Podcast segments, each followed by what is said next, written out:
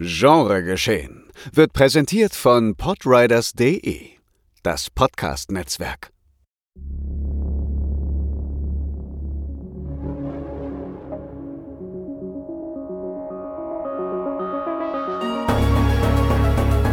Genregeschehen.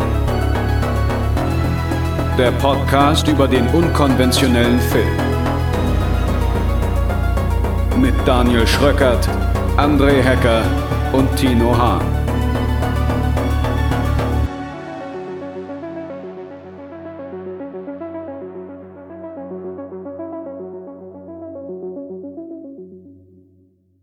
Na dann sage ich doch mal ein ganz herzliches Alter Schwede.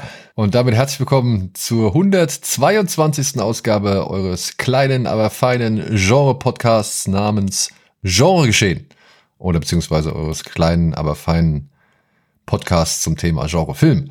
Und für den begrüße ich ganz herzlich, oder für diese Ausgabe begrüße ich mal wieder ganz herzlich, nachdem er ja in letzter Zeit ein bisschen durch Abwesenheit geglänzt hat, ohne uns Bescheid zu sagen. Nur mal so am Rande. Aber mit Pauken und Trompeten und einem, ja, herzlichen Smörebröt. Hallo, ich bin's, Ibims. ja, wenn es um Dolph Lundgren geht, mein Top 10 Actionhelden der, der 80er und 90er. Ja. Ja. Und damit wären wir beim Thema, denn wir beide haben uns dafür entschieden, heute mal ein wenig, weil er jetzt naja, wenn alles glatt läuft, startet er morgen oder startet morgen die Wiederaufführung im Kino. Also wenn wir wie immer wie montags rauskommen. Ach so, ich dachte, es könnte noch irgendwas am Start passieren. Nee, nee, nee, nee. Aber ähm, das ist ja so ein Sonderstart, diese Best of Cinema-Reihe von Studio Kanal. Mhm. Also die Reihe ähm, müsste eigentlich auch heißen Best of Studio Kanal und nicht Best of Cinema, aber ey. Gut. Gut. Drück mir mal zwei, drei Augen zu. Ja. Oder vielleicht auch das eine oder andere. ja auch gern mit seinen Gegnern. Eben. Ja. Universal Soldier kommt nochmal ins Kino im Rahmen der Best of Cinema Reihe von Studio Kanal, die, oder beziehungsweise das findet am 7.11. statt. Und wenn André Hecker und das Schicksal es so wollen, dann ist dieser Podcast am 6.11. online. Und ihr könnt euch nochmal ein bisschen einstimmen, ja, auf das, was da kommt. Nämlich die universellen Soldaten. Angeführt von, ich sag jetzt mal Dolph Lundgren. Ja. Aber halt flankiert eben von niemand geringerem als Jean-Claude Van Damme. Die beiden Eurofighter hatten im Jahr 1900, wann war das? 89? Äh, was genau hatten sie da? Das Entstehungsjahr. Ach, von, das ist doch egal. Ja, okay. Nein, es war sogar 1992. Ja, nee, sind immer so, so, so, so die allgemeinsten Daten. Wir sind immer so ganz krass auf so kleine Details. Ich habe noch ganz viele Details über den Produzenten von Red Scorpion in Auflage, aber so das Entstehungsjahr, da bin ich ja immer komplett blank. Tja, es war 1992, ja. beziehungsweise der Film war, glaube ich, schon ein bisschen vorher fertig oh. und hat sich dann noch ein bisschen Zeit gelassen und da wurde dann erst 1992 veröffentlicht, was ja dann Dolph Lundgren oder beziehungsweise Jean-Claude Van Damme die Möglichkeit gab, diesen gefakten Kampf beziehungsweise diese gefakte Aggression oder Rivalität zwischen ihm und Dolph Lundgren in Szene zu setzen. Mhm. Ich glaube, bei den Filmfestspielen in Cannes war ja. das damals. Ja, jetzt rotzt nur noch, äh, wer hat wen vollgespuckt in Cannes? Äh, das, das sollte, das sollte Harry Styles gewesen sein, der wohl Chris Pine in den Ach, Shows genau, ja. Also jetzt gibt's nur noch sowas. 1992 wurde sich noch wie bei so einem Boxkampf so gefaked äh, duelliert. Genau, da wurde das, äh, ja, da wurde die Stimmung aufgeheizt in der Hoffnung, man könnte noch ein bisschen mehr Medienrummel für eben Universal Soldier erzeugen. Das Einstiegsgeschenk äh, sage ich mal, von unserem deutschen Spielbergle, mhm. von Roland Emmerich äh, in Hollywood, beziehungsweise der Einstieg für ihn. Und ich zitiere einmal kurz die Pressemitteilung für all diejenigen, die diesen Film noch nie, also wirklich noch nie gesehen haben sollten und noch nichts davon gehört haben. In einem geheimen Auftrag der US-Regierung gelingt es Forschern, tote Soldaten gentechnologisch zu neuem Leben zu erwecken. Die Universal Soldiers sind die perfekten Kampfmaschinen. Roboter, die eiskalt töten und kein Gewissen oder Gedächtnis haben. Die ultimative Einsatztruppe für Krisensituationen. Der Erfolg ist überwältigend, doch das Experiment geht, gerät außer Kontrolle, als zwei Soldaten ihre Erinnerungen zurückerlangen. Luc Devaux und Andrew Scott haben aus ihrem vorherigen Leben noch eine tödliche Rechnung offen. Ohne Rücksicht auf Verluste bekämpfen sich die beiden Killermaschinen. Kollateralschäden unvermeidbar. Und jetzt noch eine schöne Werbezeile. Der knallharte Actionreiser mit den Genrestars Jean-Claude Van Damme, Dolph Lundgren und Ralf Möller brachte Ja, ja. Roland Ralf Möller in nach Hollywood. einer seiner fünf Rollen, die er immer wiederholt. Also in Far Cry hat er ja auch dasselbe gespielt. Und er steht auch im Abspann nicht als R-A-L-F Möller, sondern als R-A-L-P-H Möller. Aber Ja, Details. Immerhin heißt er Details. GR76. Ja. Ja. GR6. Und hat nicht wenig Auftritte, muss man ja mal sagen. Ja, ja, und viele Also- haben ja. Also George Clooney hat ja auch einen seiner ersten Auftritte als einer von den Solda Soldaten in die Rückkehr der Killertomaten oder Angriff der Killertomaten. Auch nur so ein Drei-Sekunden-Ding. Genau. Also glaub, als mutierte. Soldaten haben schon ganz andere Schauspieler sich in die Weltgeschichte eingebracht. Aber hier diese Inhaltsangabe ist doch schon wieder falsch. Ja, Roboter, die eiskalt töten und kein Gewissen oder Gedächtnis haben. Und dann sagen sie in der nächsten Zeile, doch das Experiment geht außer, gerät außer Kontrolle, als zwei Soldaten ihre Erinnerungen zurückerlangen. Äh, ja, was denn nun? Also entweder Hm. Ja, sie haben kein also- Gedächtnis oder sie erlangen ihr Gedächtnis zurück. Aber das ist doch. Also Ja, das ist widerspricht sich immer doch. so. Also ich finde, bei vielen von diesen Filmzusammenfassungen ist die Info aus dem vorherigen Satz schon wieder obsolet im nächsten Satz. Und auch dieses Kollateralschäden, was war es, Un unumgänglich? Unvermeidbar. Äh, Also so, das als geiles Ding hinzustellen. Juhu, es sterben auch Zivilisten. Also, ich weiß halt auch nicht, ey. Dabei sterben wirklich so viele Zivilisten. Ich also glaub- zumindest. Na, Also, also, ich meine, Dolph Lundgren bringt einige um, keine Frage. ja, ja. Ja. Ähm, Es ist immer dieses, wie auch bei Fast and Furious oder so, wo halt mit dem Auto irgendwo rumgeheizt wird. Und du siehst halt im Hintergrund immer mal, wie so ein nach Familienwagen aussehendes Auto irgendwo reinknallt. Und du denkst dir so, okay, da saßen wahrscheinlich eine Familie und zwei Kinder drin und sind jetzt ihr Leben lang verstümmelt oder einer von ihnen ist auch tot, aber scheißegal. Hauptsache im Hintergrund ist irgendwas gegen eine Wand gefahren. Das ist ja bei, ja, bei Actionfilmen oft eher so, so eine Randnotiz, aber hier dann halt das so als Action, als, als ob es nicht reichen würde, irgendwie zu schreiben, keine Ahnung, Explosionen und Schießereien unvermeidbar. oder nonstop. Ja, weil dass man 1992 überhaupt schon wusste, was Kollateralschäden ist, ist es nicht irgendwie erst bei einem der Kriege in, ja, irgendwann mal so hochgeploppt? Also ich weiß nur, dass irgendwann mal so Kollateralschäden war auf einmal so ein Wort, was so ein Bewusstsein existiert hatte. Aber es kam, ich glaube, es kam mit einem der Kuwait-Kriege oder so. Das Also ist aber eine, für eine andere Ausgabe und auch für einen anderen Podcast. ein Thema. Ja, aber Filme mit den meisten Kollateralschäden, obwohl da hat Star Wars eh gewonnen. Ja. Ähm, ich weiß gar nicht. Also ich habe also in meiner sehr Ah ja, 1999 wurde es Unwort des Jahres. Also Okay. war, das weiß ich nur, dass ich, als ich so aufgewachsen bin, dass das dann irgendwann hochgekocht hat. Das hätte ich jetzt auch gesagt, dass ich halt äh, dieses Wort erst deutlich später als 1992 Ja. so aktiv im Sprachschatz hatte, beziehungsweise das so ein geflügeltes Wort oder so ein geflügelter Begriff war. Ja, aber zwei geflügelte Namen waren ja eben halt Dolph Lundgren und Jean-Claude Van Damme 1992, weswegen ich auch wirklich sehr heiß auf diesen Film war, muss ich sagen. Also ich war schon gespannt so. Ein deutscher Regis- Regisseur dreht in Hollywood einen Film mit, ja, zwei Schauspielern, die man ja eher so aus den Videotheken nur her mitgenommen hat. Abgesehen jetzt mal von Dolph Lundgren, der, ja, unsterblich wurde durch Rocky 4 und Masters of the Universe.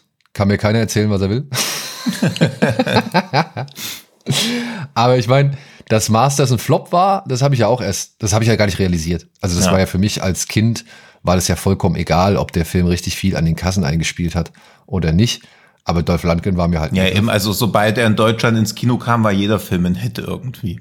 Also Ja. man hat gar nicht, das hat man nie gecheckt, ob ein Film gefloppt ist oder nicht. Also Jahre Ja. später hat man es dann irgendwie auch, ich weiß noch, dass für mich auch einer der größten Kino-Hits überhaupt Flucht aus Absalom war und ich glaube, der hat halt auch nicht nennenswert irgendwas verzeichnet, aber er lief halt in Hersfeld einer 30.000 Einwohnerstadt im Kino und war ab 18 Jahren. Wie kann das nicht der erfolgreichste Film der Welt sein? Ja, eben. Ja. Und dass Universal Soldier bei was 23 Millionen Budget auch Hm. nur 36 eingespielt hat. Ich glaube, das war damals Nur in Amerika, aber insgesamt 95. Ja, also ich meine, aber ich sag mal, in Amerika war das glaube ich damals auch noch nicht so schlimm, Nee, das ist, das glaube ich schon ein echt solides Ding. Also, weil man muss auch dazu sagen, damals gab es ja noch keine richtigen Online-Kampagnen. Also es gab ja damals noch nicht mal richtig das Internet. Der erst der nächste Film von Roland Emmerich, Stargate, glaube ich, das war nach Universal Soldier. Hm. Das ist ja allgemein gilt der ja als der erste Film mit einer eigenen Homepage. ah, okay. Ja, also das, wie gesagt, das war damals halt einfach noch kein Thema. Da musste dann so ein Kann-Stunt her, aber der wird Ja. wahrscheinlich weniger gekostet haben bei Landgren und Van Damme als eben. Ja, das werden sie nicht. wahrscheinlich im Rahmen dessen, was sie da vereinbart haben, einfach gemacht haben. Also besser Ja. als ein Interview geben, wo man zum zehnten Mal dieselben scheiß Fragen beantworten muss, das alle Mal. Und geht auch schneller. Ja, aber ich wollte den Film auf jeden Fall, ich wollte ihn unbedingt sehen. So, ich meine, ich kannte ja Aber Bloodsport. warst du da? Also ich meine, ich war da 14. Ich habe nur so ein diffuses, also mir ist ja jetzt auch wieder aufgefallen, dass ich ihn ja auch immer mit Cyborg verwechselt habe. Also in meiner Erinnerung waren das so lange, also bis ich dann beide mal separat als VHS hatte. Ja, aber in beiden spielt Van Damme mit. Beides ist mit irgendwelchen Soldaten, Roboterartigen Dingern. Und ich habe die, wir haben ja immer nur irgendwelche Bootlegs oder so geguckt oder irgendwelche TV-Aufnahmen irgendeine kopierte VHS von einer kopierten VHS. Und die sind beide ungefähr zeitgleich bei mir aufgeschlagen. Und die haben sich dann so meine Teenie-Erinnerung zu einem Film vermischt und dann so fünf, sechs Jahre später wurden sie zu zwei eigenständigen Filmen erst. Und an deinen Nee. Blicken sehe ich schon, dass du einen von beiden Filmen deutlich besser zu finden scheinst. Also, also besser als Cyborg, ja, auf jeden Fall. Cyborg ist ja wirklich ein Wunder, dass der überhaupt existiert. Das stimmt. Ja. Und, und äh, auch wieder lustiger Funfact. Cyborg ist ja quasi aufgebaut auf den Ruinen von Masters of the Universe. Da hatten Van Damme und Landgren sogar schon mal erste Berührungspunkte. Ja. Denn es sollte eigentlich eine Fortsetzung geben von Masters of the Universe, aber die wurde halt nix aufgrund der geringen Einnahmen. Und man hat aber tatsächlich schon ein paar Kulissen und so weiter angefertigt und hergestellt, weil man ja geglaubt hat, das wäre der größte Hit aller Zeiten. Mhm. Aber Menahem Golan hat halt auch nicht verstanden, dass man da halt schon ein bisschen mehr Aufwand reinstecken muss. Und naja, aus den Ruinen, beziehungsweise auf den Kulissen oder aus den Kulissen von Masters of the Universe 2 ist dann halt Cyborg geworden. Beziehungsweise die wurden dafür unter anderem verwendet. Aber Van Damme war kein Cyborg in Cyborg. Der war einfach ein Mensch. Ja, Die Frau, die er begleitet hat, das war ein Cyborg. Details. Und, okay.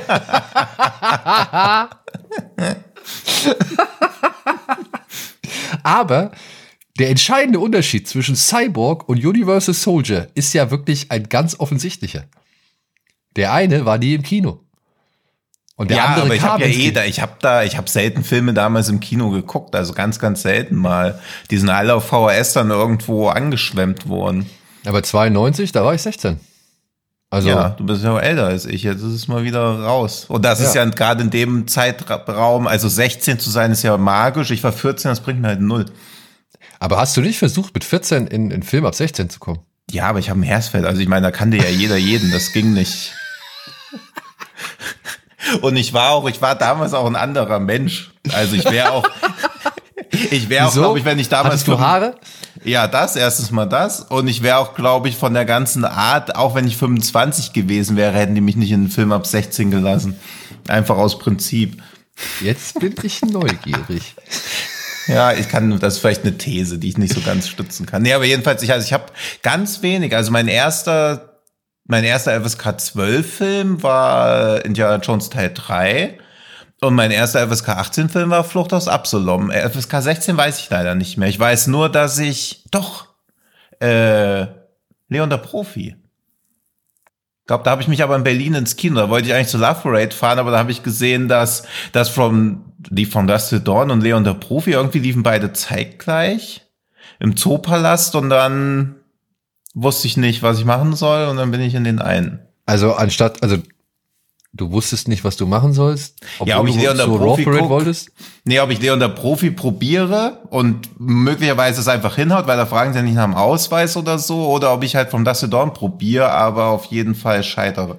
Ja, also ich sag mal so, das war jetzt, Jetzt muss ich aber auch mal gucken, weil es verschwimmt alles in meiner Erinnerung. Ja, doch.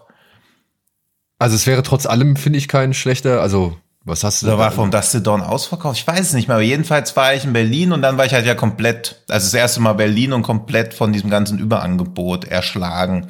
Und wollte alles mitnehmen, was geht. Und ich musste ja auch noch zu Hardwax.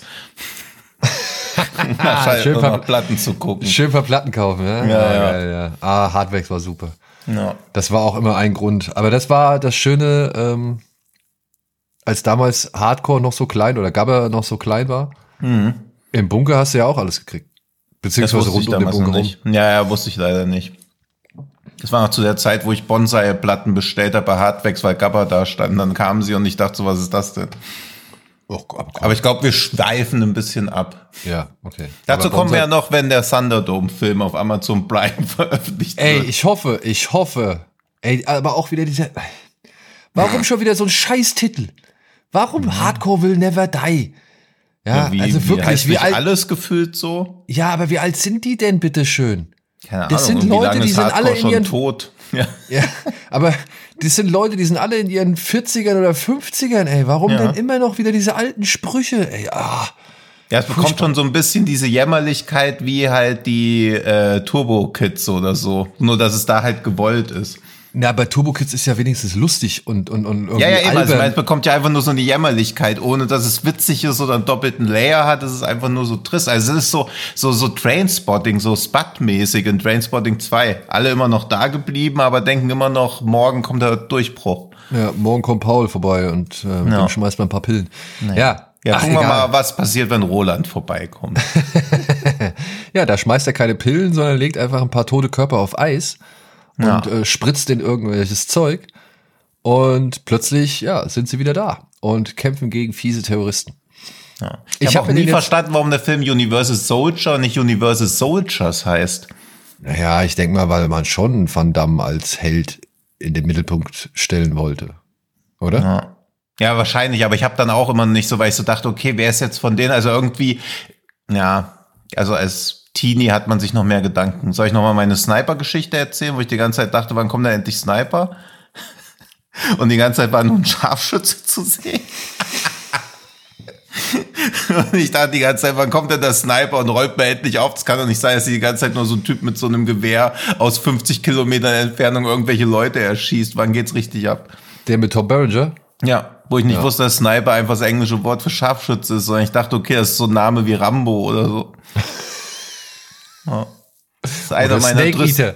Das ist einer meiner tristesten Erinnerungen an diese glorreiche Actionfilme-Zeit, wie ich mich zu Tode gelangweilt habe bei dem Film. Also der ist ja gut, aber den und Assassins mit, mit Stallone fand ich so unsagbar langweilig beide und die sind in der Rückbetrachtung eigentlich beide gar nicht schlecht. Ähm, Assassins mit Stallone ist der mit Banderas, ne? Ja, Oder? Wo er dann Ja. da in dem, in, wo er die ganze Zeit in dem Café sitzt und Banderas wartet drauf. Ja, dass irgendwas ey, und, passiert, oh, ne? Ja. Und jetzt so, wo ich den neulich nochmal geguckt habe, dachte ich, ach, das ist eigentlich alles ganz geil, weil ja halt dieses so rauszögern oder so dieses Zermürben ganz cool war, aber so als mit, weiß ich nicht, wie alt ich da ich ihn gesehen habe, aber da hat mich das überhaupt nicht abgeholt. Ja, wenn man halt, wenn man halt von den gewohnten Stallone-Filmen, sag ich mal, ausgeht, ist Assassins schon ein bisschen, ja, schwach auf der Brust oder ein bisschen gemächlich. Und bei Sniper, ey, habe ich aber auch das Gleiche gehabt. Ich habe auch gedacht, weil, weil, ja, was ist das für ein Film und oh, wie cool könnte er werden? Das Cover sah ja vielversprechend aus. Ja. Aber nicht nur, dass der halt die ganze Zeit da rumliegt, das fand ich ja gar nicht so schlimm. Das fand ich ja eigentlich ganz cool. Ich hätte eigentlich gerne mehr Details zu seiner, sag ich mal, Rumliegerei ähm, erfahren. Aber dass er da am Ende, da, da, da muss er, glaube ich, mit der Pistole schießen, ist irgendwie so ein bisschen an der Hand verletzt. Und dann muss er sich ja erst so speziell hinsetzen oder hinhocken, um seinen Gegner zu treffen, weil er es vorher nicht hinkriegt. Da habe ich mir gedacht, was ist das denn für ein Quatsch? Ja. So. Und das war halt auch alles so unspektakulär. Also wenn man dann halt wirklich, ja, von was kommen wir denn? Weswegen gucken wir uns denn solche Filme wie Sniper an? Ja, weil, weil alle- von Universal Soldier kam. Also Sniper Oder- kam 1993 raus.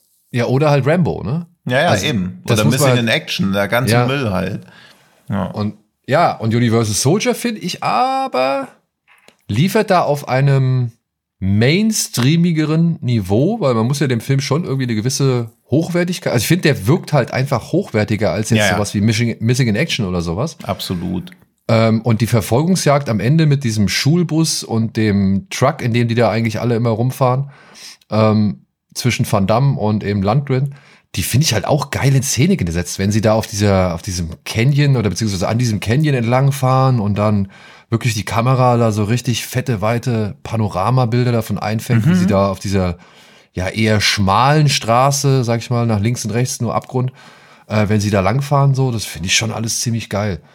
Und auch ja, die Szenen. fand, ja. also- Und auch die Szenen am Anfang am Staudamm, ne? Wenn sie da die Staudammmauer run runterlaufen, so. Das sieht ja geil aus. Also, das Ja. sind ja einfach coole Bilder. Ja, also ich bin auch, also das Universal Soldier hat mich auch jetzt beim nochmal gucken auch wieder gut abgeholt. Ich Also muss geht auch das sagen, Actionfilm immer noch voll klar. ja, ich finde auch, der Film ähm, ist doch mit allem, was er so hat, relativ kurzweilig. Der geht so roundabout 100 Minuten. Mhm. Und, und ja, da ist halt irgendwie immer noch, es ist halt immer so von Station zu Station, spätestens wenn äh, Van Damme und diese Reporterin, sage ich mal, jetzt dann halt auch fliehen und, und unterwegs sind und gejagt werden. Aber Emmerich, es ist so cool, es ist so lustig immer zu sehen, so gewisse Bilder oder, oder Merkmale oder Einstellungen oder Kamerafahrten oder so, die man halt dann später aus seinen späteren Filmen halt auch noch echt immer wieder rauslesen kann oder er wiedererkennt, so, ja. Das finde ich schon bei dem Film irgendwie ganz cool. Das ist ein Rip-Off von Terminator oder Robocop oder was weiß ich ist. Ja, okay, geschenkt fand ich aber trotzdem die Idee immer noch ausreichend genug zu sagen, ja, das sind Zombies, äh, die jetzt aber halt besser aussehen. Ja, ja, klar, gerade weil dieses Thema so Wiederbeleben, Genetik und diese ganzen Roboter-Soldaten da ja auch so eins der Hauptthemen waren. Also, dass da mehrere Filme rauskommen, die von gefühlt immer wie ein Rip-Off vom anderen wirken, weil die Grundthematik gleich ist, das hat man ja immer wieder. Also, Ja, und gerade in den Jahren, in denen ja das Blockbuster-Kino noch so ein bisschen, naja, noch nicht da war, wo es jetzt ist zum Beispiel, aber, oder wo es, sag ich mal, von der ganzen Zeit lang war, sagen wir es so, ne? also diese ganze Durchprofessionalisierung, Tentpole, Fortsetzungskultur und so weiter und so fort, das war ja damals alles noch gar nicht so etabliert.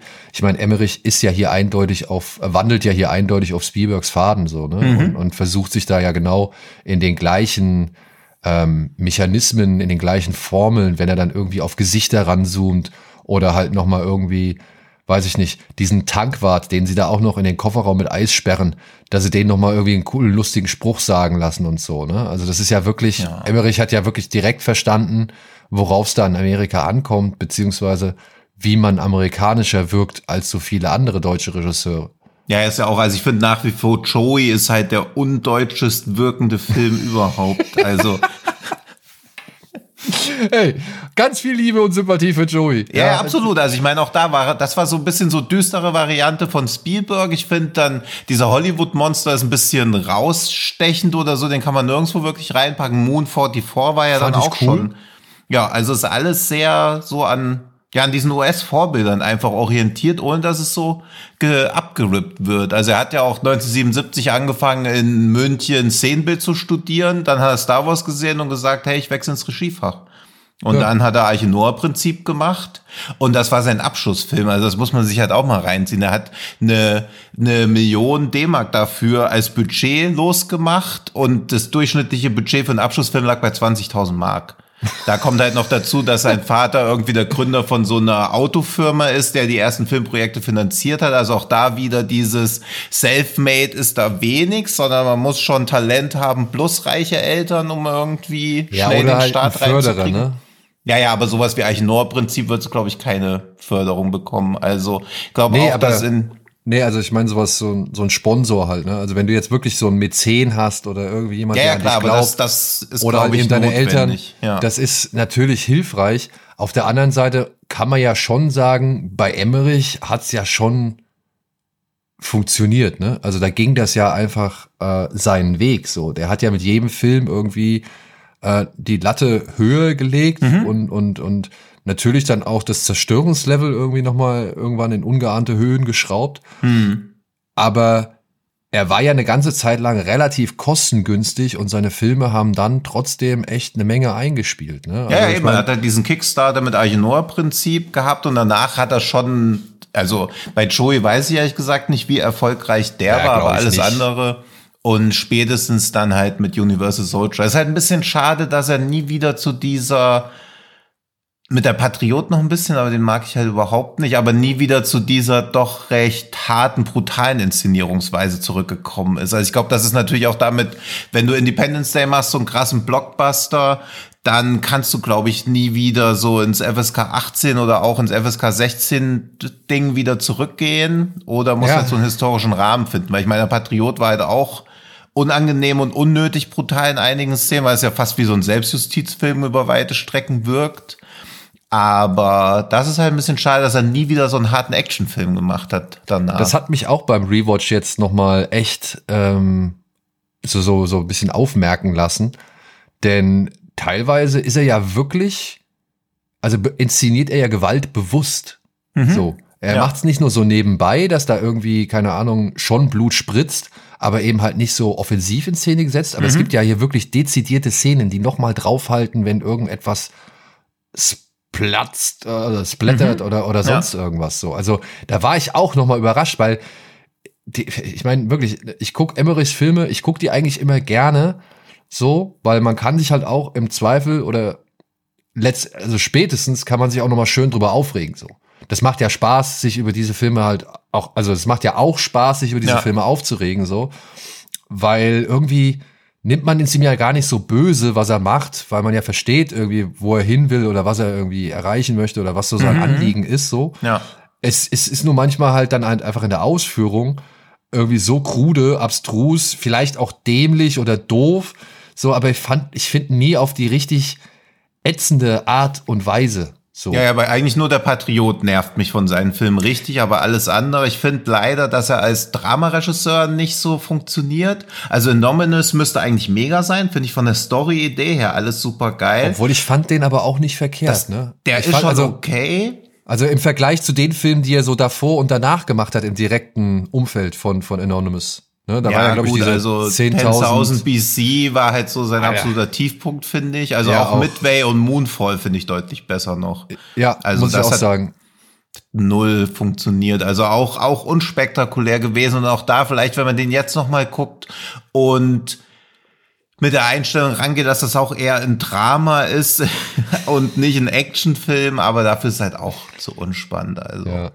Ja. Nee, aber da gebe ich dir vollkommen recht. Diese Härte hat er bis auf der Patriot fast ja. nie wieder praktiziert. So. Deswegen hatte ich ja so ein bisschen Hoffnung, White House Down. Also ich glaube, wenn White House Down jetzt rauskommen würde, wäre der auch deutlich härter, weil sich ja inzwischen auch so Filme etabliert haben, die schon deutlich härter wieder bei sowas vorgehen können. Aber da war halt auch wieder das Pech, ne? Da hat er halt wieder ja. so ein, das, das Ding mit so einem Stiefzwilling hm. der da gleichzeitig im Kino erscheint und der deutlich härter ist. Ne? Ja, also ja. Olympus ja. Has Fallen. Ich meine, ich glaube, am Ende von White House Down ballert ja, glaube ich, äh, hier, wie heißt der Tänzer? Channing Tatum. Ähm, ballert ja mit einer Gatling Gun, glaube ich, auf James Woods drauf, so. Ja. ja beziehungsweise oder auf irgendeinen Typen. Hm. Und du siehst gar nichts. Ja. Also ich wirklich, und das, wenn man das mal sieht, weil Emmerich macht, glaube ich, in dem Moment auch den Fehler, die Dimensionen davon zu zeigen, da steht Channing Tatum nicht wirklich weit entfernt mit seiner Gatling Gun von dem Typ, den er da abknallt. Ja. Und, und das sind vielleicht, keine Ahnung, lass es maximal fünf Meter sein. Aber jetzt sind wir ehrlich, das ist doch. Quatsch. Ja, da dachte man wenigstens so am Ende, gerade was auch den Bösewicht erwischt, also dass das so dieser Payoff ist. Und ich fand auch, sonst hat er auch immer aus, also er hat schon immer zu viel Budget teilweise, aber das White House Down 150 Millionen gekostet haben soll, sieht man dem Film halt leider auch nicht an. Nee, also ich, ich glaube, da war es dann aber auch so Jamie Foxx und Channing Tatum und ja. wer alles noch mit dabei war, die werden, glaube ich, auch noch ihr, ihr Salär da ja. schön hochgeschraubt Aber bevor wir zu sehr zu einem Roland Emmerich Special ja. werden, lass wir uns gar nicht wieder, zu einem Emmerich Special. Lass wir mal wieder das, das, haben wir eigentlich gar nicht gesagt, es tut mir leid. Ja. Äh, wir wollten eigentlich, das sollte eigentlich eine Dolph Landgren-Folge werden. Ja.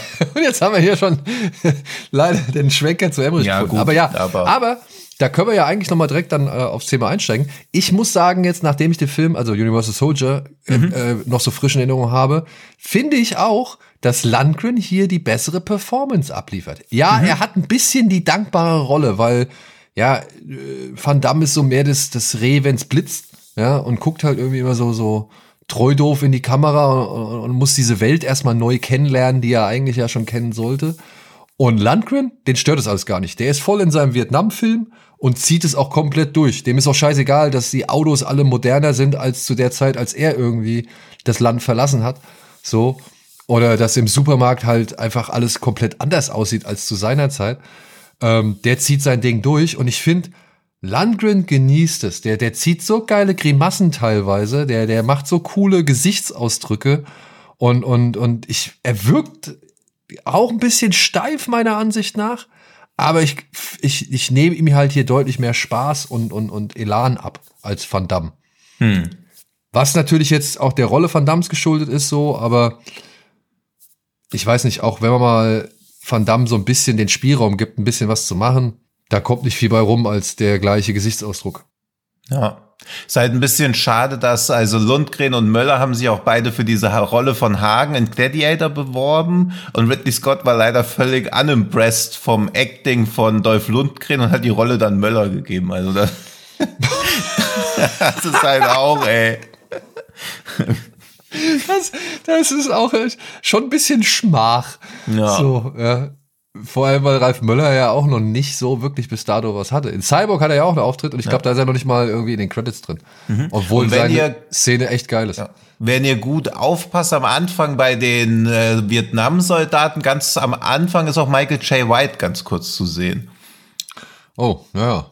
So Aber halt, also kaum. Also ich glaube, man sieht's nur, wenn man weiß, dass er irgendwo sein soll. Diesen Vietnam-Anfang finde ich auch eigentlich ganz schick. Ja, also den haben sie komplett auf einem auf einem Golfplatz in Arizona gedreht. Ja, aber, aber äh, entfaltet seine Wirkung. Also natürlich ja. ist der, der hat eine gewisse künstliche Wirkung, mhm. aber ich mochte eben genau das, weil da hat er halt für mich immer noch diesen 80er-Vibe mhm. oder diesen 80er-Jahre-Flair von so Dschungeln, die man so da gesehen hat oder kennengelernt hat.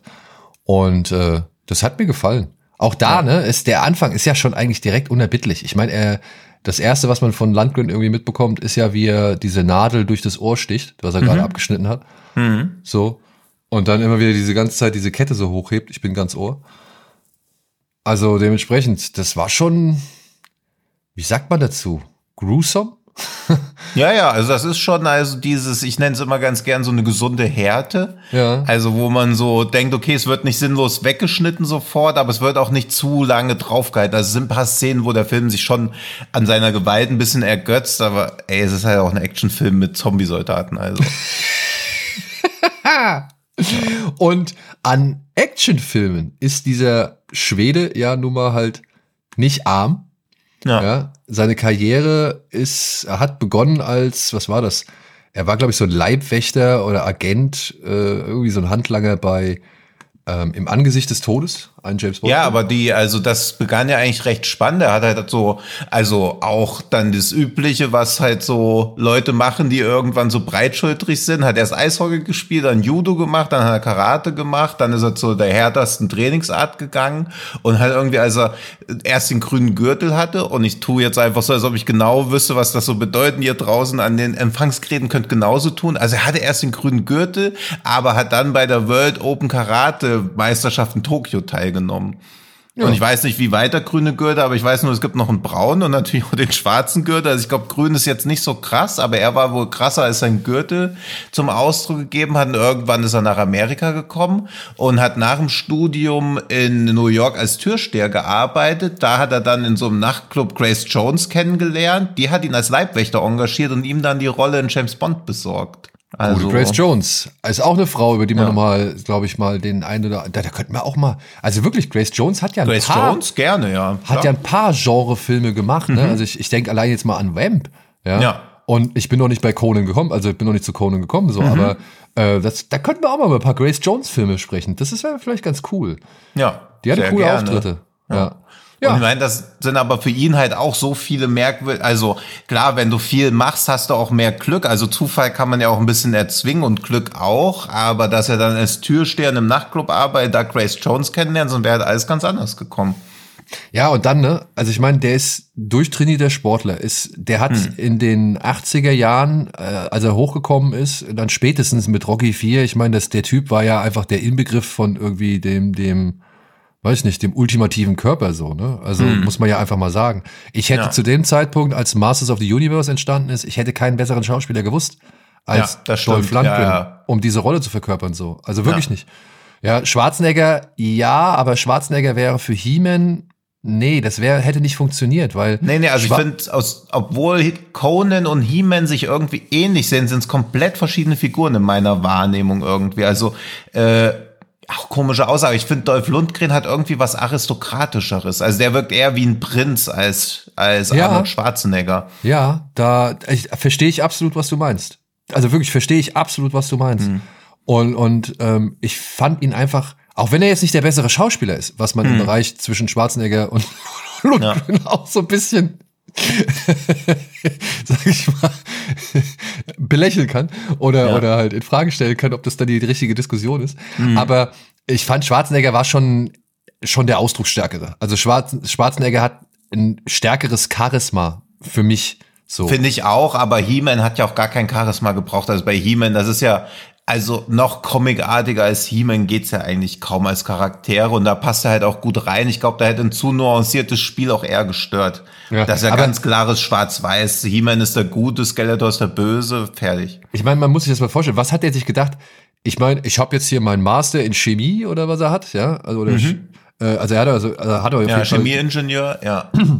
hat da seinen hohen Abschluss. Äh, ich bin, keine Ahnung, durchgedrehter, äh, durchgetrainierter äh, Karateka. Karateka? Mhm. Ähm, oder Kyokushin Karateka. Mhm. Ähm, und, und, und hab hier in irgendwelchen Weltmeisterschaften gekämpft. Ich gehe jetzt mal nach New York, mach mal ein bisschen Türsteher. So, also, ja klar, man braucht Kohle. Und na klar, einer wie er kriegt als Türsteher problemlos einen Job, glaube ich. Mhm. So gerade eben auch mit seiner Kampferfahrung oder eben Ja. seinen Fertigkeiten so.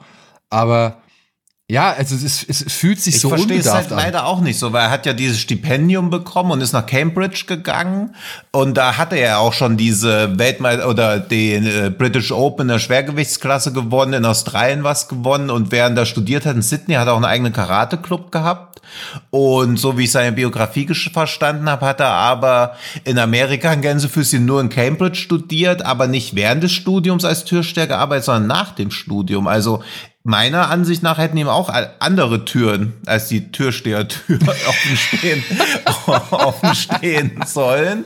Aber also wie gesagt, vielleicht war es halt auch so, so wie halt Sven Marquardt oder so. Also vielleicht war er nicht ein Türsteher, sondern der Türsteher. Also, dass das halt so was ganz krasses war und so als Renommee. Und vielleicht hat er ja auch gecheckt, dass wenn er da irgendwie an der Tür steht, dass er da die Leute kennenlernt, die er braucht.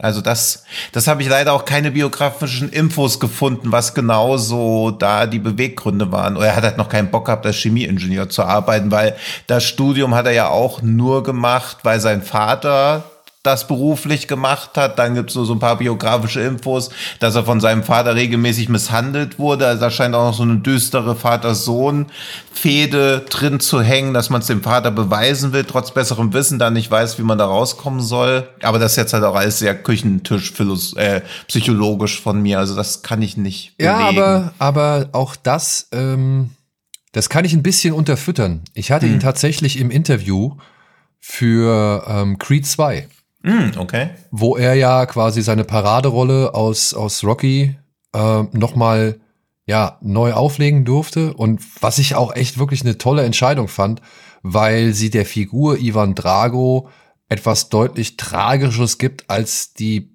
bislang bekannte Version von Rocky es jemals geben konnte. Da war er halt der sibirische Bulle und da war er halt das, das ja, Werkzeug des, des äh, russischen Systems oder der russischen Regierung und eher so ein bisschen ja willenlos, sondern einfach nur darauf gepolt, hier komm, vernichten, vernichten, vernichten, Todesfleisch.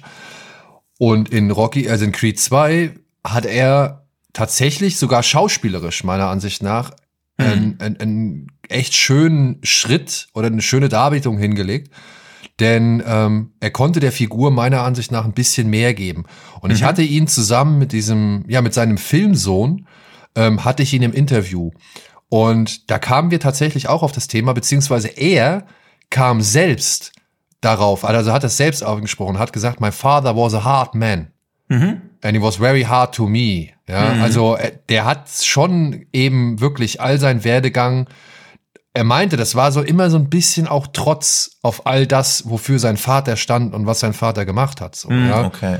Und, und also da, damit geht er schon ähm, öffentlich, also damit er, geht er schon öffentlich um, beziehungsweise er sagte auch zu mir oder in diesem Interview, dass es schon echt eine lange Zeit gedauert hat, hm um das alles irgendwie zu verarbeiten und, und, und irgendwie äh, richtig einzuordnen und dann auch eben seinen Werdegang damit irgendwie so ein bisschen im Einklang oder im, im, im wie soll man sagen, in Harmonie zu bringen.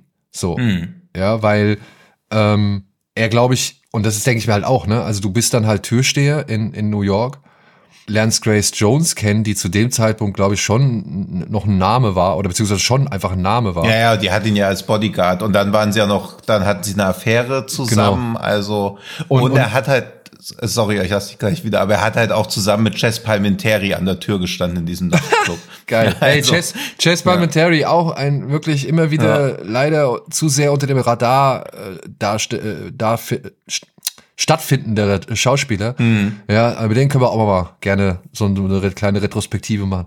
Ja. Aber ja, aber dann, dann kommst du da halt als relativ junger Mensch, der aus einem strengen Elternhaus irgendwie kommt, äh, kriegst plötzlich den, den absoluten Fame-Lifestyle mit, wirst ja. Ensemble oder, oder Besetzungsmitglied eines James Bond Films. Ja? ja, also nicht nur von irgendwas, sondern halt mhm. du bist in fucking James Bond.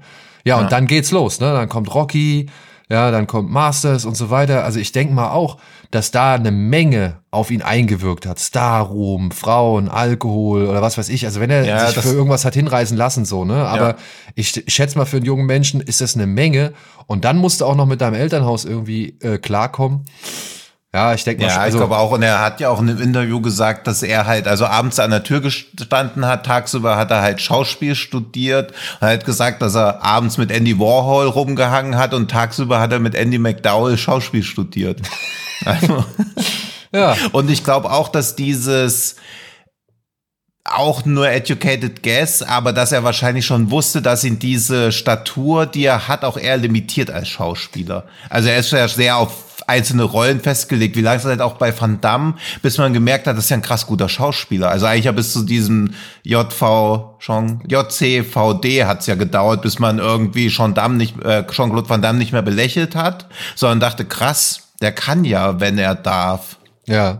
Und vielleicht ist es bei Landkrähen ähnlich. Also ich fand auch dieses, jetzt werden die ersten draußen natürlich wieder lachen, aber auch seine Rolle bei Aquaman, die ist halt klein, aber da denkt man nicht, okay, da kommt irgend so ein Muskelhühner aus den 80ern und wird nochmal für so ein Easter Egg-Gag hier vor die Kamera geholt, sondern man denkt so krass, diese Rolle, die er da spielt, das passt perfekt. Also ich muss auch sagen, äh, so quatschig Aquaman ja eigentlich ist. Ne? Ja. Also man, man soll ja auch nicht. Ja, aber nimmt sich ja in diesem Quatschigen in, an sich ernst. Also das mag ich ja sehr gern, wenn Filme wissen, sie sind quatschig, aber das ernst nehmen, was sie da genau, machen. Genau, genau. Also sie, sie sind schon sich ihrer selbst bewusst, aber legen es mhm. halt nicht offensiv da, sondern ja. ziehen das eben im, ja, in der Logik, in der Plausibilität, in der Stimmung des Films einfach durch. Und mhm. ich finde, auch da hat sich Landgren gerade dann mal neben so einem neuen charismatischen Jungstar wie äh, Jason Momoa, hat er sich echt gut geschlagen. Mhm. Also ich fand auch, er hat ein bisschen schauspielerisch mehr hergemacht als eine Amber Heard. Jetzt ja. will ich nicht sagen, dass Amber Heard unbedingt den, die Screentime hatte, um da schauspielerisch zu glänzen. So, aber wenn man das jetzt mal, wenn man die beiden jetzt mal so anhand ihrer Position im Film, anhand ihrer Screentime und so vergleicht, da finde ich, hat Landgren auf jeden Fall einen echt guten Job geleistet. Mhm. Finde ich auch. Aber er hat natürlich auch eine Menge Scheißjobs angenommen, ne? Also das muss ja, man halt auch mal sagen, ja. Also ich, ich will jetzt gar nicht irgendwie von da, äh, Landgren zu einem der, der unterschätztesten Darsteller-Meme irgendwie des vergangenen Jahrhunderts, äh, sag ich mal, dekorieren so, aber ähm, der hat natürlich schon in der Menge Rotz mitgespielt. ja, das ist halt schade, dass, beziehungsweise ich glaube, ab einem gewissen Punkt gibt's halt einen Fick. Weil du wirst ja trotzdem immer eine Million bekommen, wenn du bei irgendwas mitmachst. Aber ich finde halt auch, dass er sein, oder viele, viele von diesen Actionstars aus Ende 80er, Anfang 90er haben aus heutiger Sicht halt in so viel Müll mitgespielt Aber du wirst und doch- ja auch nie aufgehört. Aber du wirst doch für irgendwelchen sowas wie Lethal Punisher, Kill or Be Killed, A Certain Ja. Justice oder auch Puncture Wounds. Ja, also für so einen Film kriegst du doch keine Million. Ja, Oder vielleicht pro Tag, also vielleicht brauchst du, hast du nur einen Drehtag, und kriegst eine halbe oder so. Also das, da bin ich in den genauen Zahlen natürlich auch nicht drin, aber ich glaube, es ist so dieses, das ist ja auch keine Schauspielgage, die du da bekommst, du kriegst ja eher Schmerzensgeld, um da bei sowas vor der Kamera zu stehen. Also er führt ja auch Regie bei bei Filmen. Also er hat ja schon insgesamt neun Regiearbeiten gemacht und also über 5,5 ist keiner gekommen. Also auf IMDb und ich meine, The Defender, The Russian Specialist, Diamond Dogs, Missionary Man und als Producer sieht's halt noch bitterer aus. Also 4,2, 5,2, 3,4. Kindergarten Cop 2 war Executive Producer 2016. Also was ist da los? Also es macht bestimmt Spaß, aber ich glaube, oder Vielleicht bin ich auch zu naiv, aber ich denke, wenn du eine bestimmte Popularität erreicht hast, kannst du geilere Projekte dir raussuchen, als Kindergarten Cop 2 zu machen, wo er halt auch die Hauptrolle spielt. Und vielleicht dachte man auch, das wird irgendwie geiler, aber ich bezweifle, dass es geil geworden ist. Ja, aber aber auch gerade erst erfahren, dass der Film überhaupt existiert. Aber es ist halt schon, er hatte irgendwie so ein, ne, also er, er, er macht immer wieder Filme, also er ist nie weg, aber die Filme finden halt auf einem völlig anderen Wahrnehmungslevel statt. Dann gibt's halt manchmal so, weiß ich nicht, so Filme, die nochmal vielleicht ein bisschen mehr Aufmerksamkeit generieren, eben weil sie zu einer erfolgreichen Reihe gehören, wie eben Universal Soldier.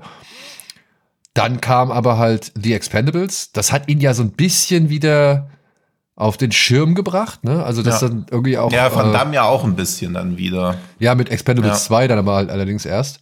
Ja, äh, ja, wobei aber- Van Damme, wobei Van Damme sich ja schon vorher ein bisschen rehabilitiert hatte, so, ne? Also äh, gerade durch, durch JCVD. Aber äh, Landgren hat erstmal nur von eben diesen ja, C-Film, B-Film. Ja, das ist auch so, so lustig, dass sich Paketen dann gelebt. Irgendwie Van Damme und Lundgren 2018 in Blackwater wieder treffen. Halt auch irgendwie so ein Direct to was auch immer das jetzt inzwischen Direct ist. Ey, Aber wo sie sich wahrscheinlich auch gedacht haben, ja, Alter, was ist denn jetzt passiert seit 1992? Wir sind beide Multimillionäre und spielen trotzdem hier in irgendeinem Rotz mit. Ja, also ich meine, das war der, das war ja noch eigentlich der letzte Film, bevor es für ihn so ein bisschen mehr bergauf ging, ne? bevor er plötzlich dann die Blockbuster-Präsenz hatte. Blackwater habe ich übrigens gesehen. Ja? Die beiden sind halt auf dem U-Boot. Ja. Und der Sohn von Van Damme spielt auch noch eine Rolle. Und dieses U-Boot besteht irgendwie aus immer den gleichen drei Kulissen. Und ist so groß, dass du einen Bus drin wenden kannst. Ja, ja, und es werden manche Szenen auch doppelt benutzt. Also Genau. das war schon echt. Also, ja, wo ich auch gedacht habe, ey, okay, Freunde, wenn ihr Bock habt und wenn ihr Spaß habt, alles cool, aber ehrlich, das ist so wenig Aufwand, das ist so wenig Mühe da reingesteckt irgendwie, das macht halt dann doch irgendwie keinen Spaß. Also es ist Ja, und ich finde, ich stelle mir das so lustig vor, wenn die sich so am Set treffen. Also das erste Mal Universal Soldier 92, dann treffen sich bei Universal Soldier Regeneration 2009 wieder, dann Day of Reckoning 2012 relativ schnell und dann noch bei Expendables 2 und dann denken sie, ey, Day of Reckoning mega, Expendables 2 immerhin Blockbuster und dann treffen sie sechs Jahre später wieder dabei bei, bei äh, Blackwater und man denkt sich, ja, okay, cool. ja, aber gut, aber danach ging es halt für Creed so ein bisschen, äh, für Creed, Ja. für, für Lundgren ein bisschen aufwärts durch eben Ja. Creed 2 und Aquaman. Mhm. Aber dann auch schon wieder, ne? Dann hat er jetzt hier 2021, der ist jetzt dieser Film, der jetzt, glaube ich, jetzt erst zu uns kommt, diesen Pubs Alone. Das ist hier äh, Kevin allein zu Hause Hm. Ach mit ja, Hunden. ja, Alter. Also, ah, weißt du auch nicht, was war, also warum fühlt er sich wirklich, ich, ich glaube, also, ich kenne seine finanzielle Lage nicht, ne? Ich kann, ich kann nur spekulieren, so. Aber ich könnte mir vorstellen, dass der Mann jetzt nicht irgendwie an der Armutsgrenze lebt, so. Der muss doch sowas wie Pubs Alone, das muss der doch nicht machen. Ja, oder vielleicht sehen sie es halt auch wirklich als einfach so ein Job. Und sie gehen halt an die Arbeit, aber was sie an der Arbeit machen, ist ihnen scheißegal, weil sie ja auch wissen, also er weiß ja auch immer, egal was er macht, er wird halt immer Ivan Drago sein. also das kann ihm ja keiner mehr nehmen. Weil ich meine, das, was so Also De Niro hat jetzt wieder Killers of the Flower Moon gemacht, aber was De Niro so die letzten 15 Jahre gemacht hat oder so, also viele von denen, oder Joe Pesci, also viele von diesen, oder auch Dustin Hoffman sind ja auch jetzt nicht in so schlechten Filmen, aber machen ja auch seit gefühlt zwei Jahrzehnten nur noch Filme, die definitiv nicht für die Ewigkeit sind. Ja, ja, ja. so Und, ist- und Ey, ich glaube, Ende- keiner von ihnen hat es notwendig. Anthony Hopkins nimmt auch an, was er kriegt. Also er wird für einen Oscar nominiert für The Phase, hat im gleichen Jahr aber auch ein, ein Psycho, äh, so ein Serienkiller-Thriller gespielt, der eine 3,2 auf IMDb hat. Also es ist, weiß nicht, als ob sie so und ich glaube, sie geben halt auch immer das Beste in der jeweiligen Rolle. Also es wirkt auch nie wie Arbeitsverweigerung. Ich finde auch Blackwater scheitert an ganz anderen Sachen, als dass man Ja. denkt, die haben keinen Bock auf das, was sie da machen. Also äh, Blackwater, wie gesagt, ah ja, da gebe ich dir vollkommen recht, der hat ganz andere Probleme als die beiden. Ich meine, die stehen da ja auch nur rum und fragen sich, was zur Hölle machen wir hier? also, und das, ich kann sie noch nicht mal verübeln. Ja, Nee. weil der Film halt wirklich einfach nur so eine wirklich Arbeitsverweigerung, also der Rest des Films sieht halt aus wie eine Arbeitsverweigerung. Ja. Ja. Aber gut, das sah auch Expendables 4, ne? Da müssen wir jetzt Ja, ja, mal, das stimmt, da müssen ja. wir dann auch mal so fair sein. Da hast du auch 100 Millionen irgendwie und auch Mhm. Dolph Lundgren, aber es bringt nichts. Aber was es auch nicht bringt, äh, hier auf diese ganzen eher schlimmen Sachen oder schlechten oder nicht ganz so guten äh, Filme einzukloppen. Wir beide haben uns noch mal äh, zur Aufgabe gemacht, um hier die Folge auch ein bisschen abzurunden, dass wir noch mal jeweils einen Film hervorheben, der so ein bisschen unser, ja, unser Herzkrähen ist, so ein äh, der der Liebling, der Liebling Landgren unter seiner Biografie und wo Dino ganz fest vor, äh, davon ausgegangen ist, dass ich John Woos Blackjack nehme, ja, über den wir auf Nee, gerne nicht ganz, aber es war so, aber du hast schon die zweitbeste Wahl. Beziehungsweise eigentlich auch, es ist eigentlich auch der beste Lundgren-Film. findest du? Ja. Also, Pan, also den, den du gewählt hast, jetzt nicht Blackjack. Ja, Ja, würde ich schon sagen. ich weiß nicht. Ich weiß nicht, ob es der beste ist. Also ich glaube, ich habe jetzt noch mal Rocky 4 gesehen. Das ist jetzt nicht unbedingt sein Ah, Film. ja, ne? gut, ja. Aber, Aber- das ist ja jetzt nicht so sein Film. Also klar, im Angesicht des Todes finde ich auch besser, aber da Also- ist er ja nur dabei. Und natürlich Genau. Aquaman. Aber der neue, der neue Cut, der Director's Cut von Rocky 4, Mhm. der ist wirklich gut. Also äh, der hat mir gefallen, weil der, der, der lässt den Film noch mal wirklich komplett anders wirken Mhm. und gibt halt Drago auch einfach ein bisschen mehr, ähm, Mhm. ähm, mehr Profil. Auf Kosten von Brigitte Nielsen, aber ich finde, das ist jetzt auch nicht unbedingt so schlecht. Ja. ja und ich habe mir letztens, habe ich mir tatsächlich zum ersten Mal einen Film angeguckt, der hieß Man of War. Kennst du den? Wahrscheinlich. Da spielt er, da spielt er so ein, ein, ja, äh, Söldner, ja, der aber irgendwie eigentlich nichts mehr mit seiner Vergangenheit zu tun haben möchte. Auch, äh, ich sag mal so, im Film wird schon so ein bisschen gezeigt, als wäre er Alkoholiker, also dementsprechend, er hat auch ständig diesen Flachmann da am Start. Aber der wird jetzt halt rekrutiert ähm, von irgendwie so einem reichen Typen und seinem ehemaligen Colonel, um auf einer, ich glaube, philippinischen Insel einen einheimischen Stamm davon zu überzeugen, dass sie doch eben ihr Dorf verlagern oder ganz abhauen, weil da ein paar großindustrielle Bohrungen oder irgendwie äh, ja das Land, äh, wie sagt man, nicht erschließen, sondern auch nicht urbar machen, aber die wollen halt da irgendwie was finden. Ja, ich möchte jetzt auch nicht verraten, was es ist, weil das ist ein sehr grotesker Grund und, und rechtfertigt diese Aktion, also beziehungsweise macht nochmal deutlich, wie schwachsinnig diese Aktion dieser Söldner Oh, ist. das ist ja wirklich absurd. Ja. Aber da kam auch in den, da kam auch immer Fernsehwerbung zu diesem, ich nenn's mal Produkt in der Zeit. Das weiß ich nämlich auch noch, wo ich immer noch so dachte, wieso kommt Werbung für das Okay. im Fernsehen? Ja, auf jeden Fall, wie gesagt, die fahren halt zu dieser Insel, äh, stellen fest, okay, das Dorf ist ja eigentlich doch voller netter Menschen und äh, Dolph Lundgren kann es dann letztendlich nicht ganz mit seinem Gewissen vereinbaren und es kommt zu einem Konflikt und äh, auch noch zu jeder Menge Action. Den fand ich tatsächlich, der lässt sich ewig viel Zeit so, ja.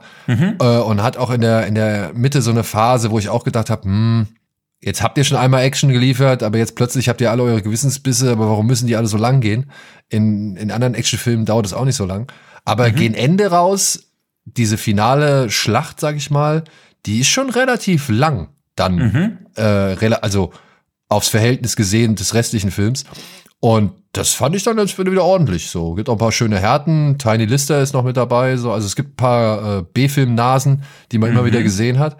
Und den fand ich jetzt auch nicht so schlecht. Der wirkt auch, sag ich mal, ähm, deutlich hochwertiger. Dadurch, dass sie halt zum Beispiel on Location gedreht haben mhm. und, und äh, da viel aufgebaut haben und so. Ich meine, klar, die, die ballern alle immer noch aus der Hüfte und so. Es ist halt alles ein bisschen komisch. Oder halt Aber typisch. er scheint ja auch eine Panzerfaust zu haben, die Karl Gustav heißt. Und diese Panzerfaust, Ja. auf die ist er wirklich scharf. Also beziehungsweise die ist wirklich sein Ding. Die kommt sehr oft zum Einsatz. Ja, da bin ich doch sold. Panzerfaust Gatling Gun kann Ja. nie häufig genug eingesetzt werden. Ja. Ja, aber ich habe mich, obwohl, nee. Doch. Ich habe mich, ich nehme meinen Film, ich würde jetzt mal den Vortritt machen. Ja, ich ja, habe mich äh, als äh, wirklich, also ich mag den Film einfach. Äh, ich habe mich für The Punisher entschieden, aus dem Jahr 1989 von Regisseur Mark Goldblatt, in dem es darum geht, dass Frank Castle, ein Polizist, der, dessen Familie umgebracht worden ist, sich jetzt nun auf einem Rachefeldzug befindet und alle Menschen umbringen möchte, die jemals damit zu tun gehabt haben. Mark Goldblatt war eigentlich ein Editor und hat sehr viele Filme geschnitten, also auch sehr viele gute Filme. Er hat nur zwei Filme inszeniert und The Punisher war sein letzter. Aber ähm, Drehbuch von hier Boas Yakin kennt man auch, glaube ich, äh, hat auch eine Menge Hostel, Produzent, äh, Safe, Todsicher, hat er Regie geführt mit Jason Statham, den fand ich zum Beispiel ziemlich cool. Für die unfassbaren Now You See Me Drehbuch geschrieben, The Harder They Fall, äh, auch noch mitgewirkt. Also ähm, ich mag den. Der hat äh, doch eine Reihe an Sachen gemacht, die ich immer wieder gut finde. Und dazu zählt auch The Punisher. Weil The Punisher war mit eine, nach Howard the Duck, mit einer der ersten Marvel-Verfilmungen. Ich fand Dolph, Lund, Dolph Lundgren als Frank Castle, der hat für mich gepasst. Ähm, wenn man sich, also ich kannte die Comics halt und ich wusste in den Comics, das war mit so das härteste, was Marvel hatte. Ich meine, der Typ hat halt nur Waffen und ballert halt ständig darum. So, und ich mochte halt auch sein Outfit, sein, sein Stretch-Anzug mit diesem weißen Totenkopf, mit diesen langen Zähnen vorne drauf. Und ich fand halt, Dolph Lundgren war eine geile Wahl. Aber ich habe auch nicht verstanden damals, wieso sie diesen Totenkopf einfach nicht inszenieren. Also er hat nicht einmal ein T-Shirt, eine Rüstung oder sonst irgendwas an, auf dem groß dieser Totenkopf prangert. Er ist also niemals richtig der Punisher. Er hat nur solche Dolche, auf denen dieser Totenkopf sich befindet. Und trotzdem, ich mochte den Film irgendwie, der hatte was. Und ich meine, ich habe den ja erstmals in seiner verstümmelten Fassung gesehen, weil er halt irgendwann auch indiziert war und so weiter. Und das ist, glaube ich, für so jemanden wie Mark Goldblatt muss das wahrscheinlich auch echt ein Frust gewesen sein, seinen Film irgendwie, äh, den er inszeniert hat, dann so verstümmelt zu sehen. Aber ähm, ich, ich mochte den. Ich mochte, wie die japanische Kultur da irgendwie mit einfließt. Ich mochte die ganzen, ja, relativ viele Action-Szenen. Es gibt da so eine Ballerei am Hafen, wo, wo Castle auch schon richtig gut aufräumt. Es gab ein bisschen Martial Arts dazwischen, auch wenn, wenn, wenn Castle nicht so wirklich daran beteiligt war. Es gab coole Nebendarsteller wie Louis Gossett Jr. oder Jeroen Grabé, den kannte ich aus James Bond. Also, für mich war das ein echt rundes Paket, auch wenn es nicht wirklich eine gelungene Comic-Verfilmung war. Ich mochte den Film halt eben aufgrund seiner Rachefeldzug-Thematik, aufgrund der, ja, dieser blau-grauen Optik, die da irgendwie äh, ein bisschen, äh, also die da halt sehr schön in Szene gesetzt wird. Und dann ja, aufgrund eben der, der Härte, die auch durch diese Yakuza und dieser Kodex, der durch diese Yakuza damit reingekommen ist. Und als ich dann noch erfahren habe, dass dieser Film letztendlich für gleich mehrere Songs oder beziehungsweise gleich mehrere Tracks verantwortlich war, von Biohazard bis DJ Skinhead, ähm, war ich äh, noch mehr von diesem Film überzeugt. So und ich habe den jetzt auch inzwischen, glaube ich, ich habe den als VHS und als so eine Special Collectors äh, Edition, wo halt wirklich alle Versionen von diesem Film mit drin sind. Ich, ich, ich mag den. Ich mag den auch. Also ich finde den, ja, liebenswert ist halt bei so Filmen immer irgendwie. der ist schon fies. Ich meine, der ist schon fies, aber der macht es halt auch so. Und ich habe den auch nie als Comic-Verfilmung wahrgenommen, weil Punisher in meiner Comic-Wahrnehmungswelt da jetzt nicht so die krasse Mega-Brand war oder so. Und ich wusste, es basiert auf einem Comic, aber ich habe ihn halt auch einfach ja, in so einer Reihe anderer ähnlich gelagerter Actionfilme gesehen, wo die Hauptfigur halt einfach ein bisschen düsterer wirkt. Ja, also halt kein rein positiver Charakter ist. Ja. Ja. Und ich fand es aber dann auch cool, dass äh, dann zwischenzeitlich so eine Art äh, Waffenbruderschaft irgendwie entstanden ist mit Jürgen Krabbe. Und, und also, wie gesagt, ich, ich mochte, ich meine, der Film ist auch relativ kurzweilig, oder beziehungsweise ist relativ kurz, der geht nicht lang, der geht 90 Minuten. Mhm. Ähm, der quetscht da schon meiner Ansicht nach eine Menge rein, hat hier eine gewisse Stilistik, so die auch gerade, ja, ich denk mal, 1989 noch nicht so ausgereift war, aber halt zu etwas wurde, was wir in den 90ern dann relativ häufig gesehen haben. Mhm. Ja, also ich würde da so auch so die ersten Anklänge von Spawn drin sehen zum Beispiel oder The Crow, wenn du verstehst, was ich meine, so von mhm, gewissen, ja, absolut, ja. gewissen Kamerafahrten oder, oder Lichtsetzungen oder Lichtgebungen so, ja.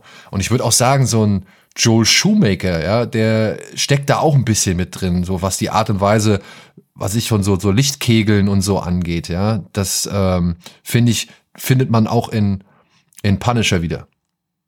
Aber, naja, ähm, er wird eigentlich auch relativ totgeschwiegen. Ne? Also wenn man jetzt über Marvel-Filme spricht, ist es jetzt nicht der erste Film, der einem in den Sinn kommt. Und wenn man gerade über die Punisher-Filme spricht, muss ich auch sagen, ja. ähm, ist für mein Empfinden ist es so, dass ziemlich viele Leute eher den Thomas Jane Punisher, sag ich mal, erwähnen oder für die Thomas Jane der Punisher ist. Ja. ja, also Thomas Jane passt auch eher in das rein, was ich mir als Punisher vorstelle. Wobei ich sagen muss, dass bisher jeder Darsteller, der den Punisher gespielt hat, auf seine Art und Weise perfekt reingepasst hat. Ich muss sagen, mein Liebling ist der von hier von Frau äh, Alexander, mhm. Ray Stevenson. Stevenson, ne? Mhm. der jetzt leider auch ja von, von uns gegangen ist.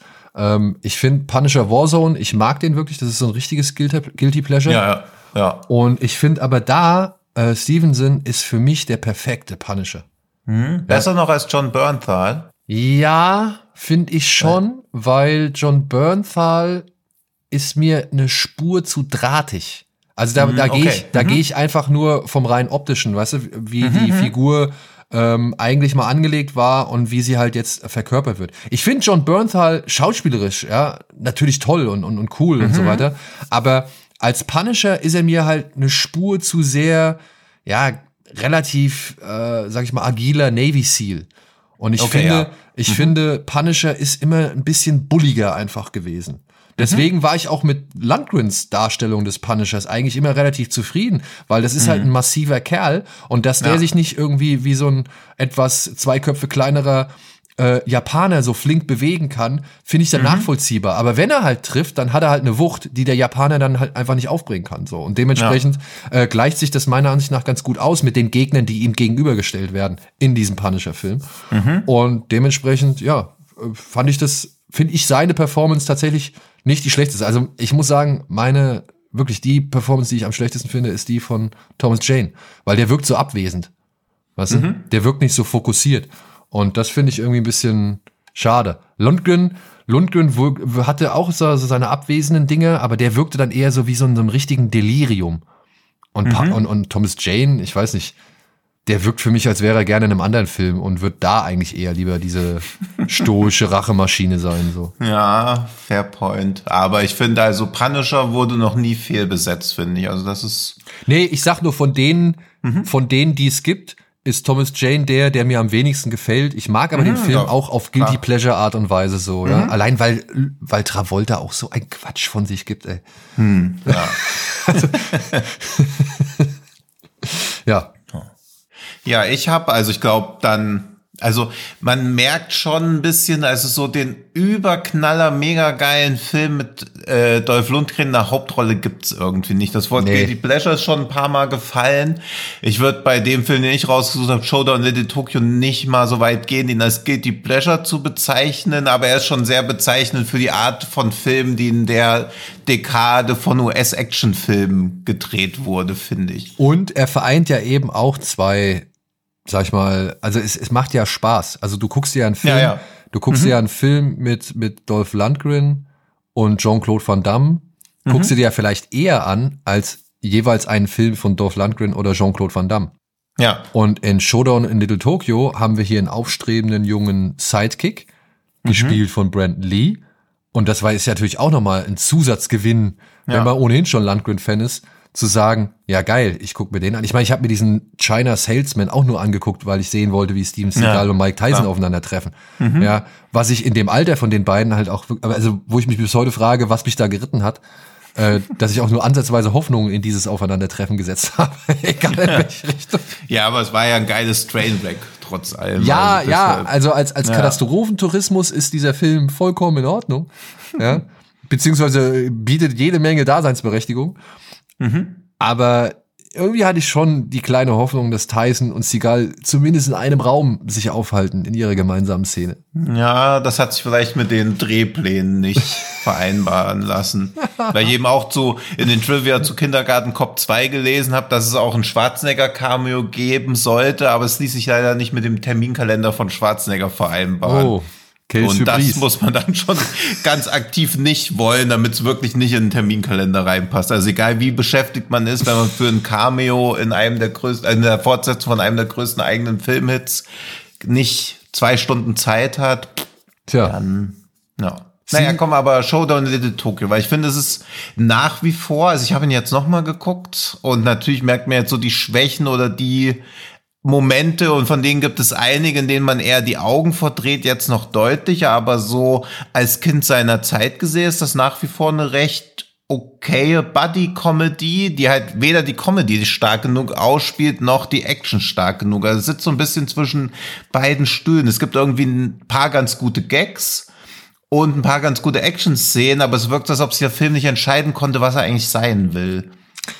Und das ist ein bisschen schade. Es erinnert mich auch ein bisschen so an diese Chucky Chan, Chris Rock Art und Weise, Ja. wie die Filme inszeniert sind, wo man auch denkt, ja, irgendwie ist es ganz funny, aber es ist nicht lustig genug und die Action geht halt auch nicht so weit, weil ich finde hier ganz spannend, dass, also Lundgren ist halt in Japan aufgewachsener Amerikaner, Lee ist in Amerika aufgewachsener Japaner, dass das so, so getwistet ist, dass quasi Lundgren komplett von der japanischen Kultur durchdrungen ist, während dieser Johnny Murata Charakter von Brandon Lee eigentlich japanischer Amerikaner ist, der halt nur Shopping Malls und MTV kennt und mit dem Auto auf Mulholland Drive rum zu cruisen. Das ist am Anfang ganz funny, aber da zieht der Film auch nie irgendwie was raus. Gerade weil Lee auch dann irgendwie auch in japanischen Kampfkünsten ausgebildet wurde. Also am Ende sind sie doch auf dem gleichen kämpferischen Level, beziehungsweise dem gleichen Action-Level und es bleibt halt, es wäre halt wesentlich lustiger gewesen, wenn Lee halt auch kein Karate könnte oder so. Also wenn er nur mit einer Knarre rumlaufen würde und das so komplett gespiegelt wäre. ja. Stattdessen hat man diesem Film meiner Ansicht nach eine gewisse Homoerotik verliehen, die Ja, ja, also da habe ich gleich noch was Ja. zu. Ja, ja. Die, also es gibt ja diese oberkörperfreie Folterszene. Ja. Und es gibt ja diese eine Szene, wo Brandon Lee sagt, you have the biggest dick I've ever seen on a man. Und das ist ja schon homoerotisch genug, aber die wurde von Warner Bros. während dem Editing, also der Film ging irgendwann auch mal 90 Minuten, sie haben ihn auf 79 dann runtergeschnitten, aber ursprünglich war der Satz, you have the biggest dick I've ever seen on a white man. Was es halt noch homoerotischer macht, weil er dann anscheinend schon viele andere Männerschwänze gesehen hat. Und das war damals wahrscheinlich too much. ja gut, Weil dieses aber seen, The biggest dick I ever seen on a man kann auch noch so dieses Pro-Kompliment sein, obwohl die Homoerotik da auch schon überdeutlich drin ist, aber das mit diesem White Man ist dann schon, also für damalige Verhältnisse wahrscheinlich too much gewesen, obwohl es den Film schon bereichert hätte, wenn das ein bisschen fortgesetzt wird, weil Dolph Lundgren in seiner Sexszene nicht so wirkt, als ob er jemals schon mal Sex mit einer Frau vorher gehabt hätte. Ja, und dann kommt noch hinzu diese Sexszene mit Tia Carrere, äh, die wir für alle noch aus Wayne's World kennen. Das Ja. war sie noch nicht mal selbst. Ja, das da Ja, da sind eine Teenie-Fantasien schön in sich ja, zusammengebrochen. da damals wurde, da wurde, ja. da wurde wirklich, da wurden meine, meine Jugend wurde, sag ich mal, ruiniert. Nein, Quatsch. Ja. Aber ähm, das fand ich ein bisschen, also das fand ich auch eine erstaunliche Information. So, da habe ich auch gedacht, oh okay, na dann. Ja, aber die, da gebe ich dir recht. Die Liebesszene ist ein bisschen steif und ich wirklich, man, man spürt deutlich mehr Chemie und Knistern zwischen Brandon Lee und Dolph Lundgren als zwischen Ja. Tia Carrere und Dolph Lundgren. Und es soll Ja. eigentlich andersrum sein. Ja, ja, eben, deswegen, also das macht den Film irgendwie schon auf so eine amüsante Art und Weise sehenswert, weil natürlich spielt der Film das nie aus. Es entsteht so unfreiwillig irgendwie, aber es wäre halt schon schöner gewesen, wenn der Film damit stärker spielen würde. Aber das war, glaube ich, zur damaligen Zeit, wahrscheinlich wäre es auch heutzutage immer noch schwierig umsetzbar, aber das fand ich schon schön. So auch dieses, das, das zieht sich ja durch viele von diesen, also von diesen sehr pseudomännlich gelesenen Filmen, dass da immer so eine starke Homoerotik trotz allem irgendwie drin schwebt. Und hier ist es, finde ich, fast noch am stärksten. Und es ist halt ein bisschen schade auch, dass der Film so mehr oder weniger die Karriere von Mark L. Lester beendet hat. Er hat vorher äh, Class of 1984 gemacht, hat Firestarter, Kommando mit Schwarzenegger und dann kam Showdown Little Tokyo und er war halt so angepisst, dass Warner Bros. da so dran rumgeschnippelt hat, dass er entschieden hat, okay, die nächsten Filme, die ich mache, produziere ich komplett selber und, und bringe sie auch selber raus und das war's dann. Über eine 4,5 auf IMDb ist man danach nie wieder rübergekommen. ja. Und sein letztes Regiewerk, Dragons of Camelot, hat eine 2,4, davor der Poseidon Rex gemacht. Und er ist auch Produzent von so Meisterwerken wie Sand Sharks und und Exorzist Vengeance, der zufälligerweise im gleichen Jahr rausgekommen ist wie jetzt der andere Exorzist-Film. Mit einer 2,9 auf IMDb. Also Mark L. Lester ist jetzt so der König der Trash-Filme auf einmal. Ja.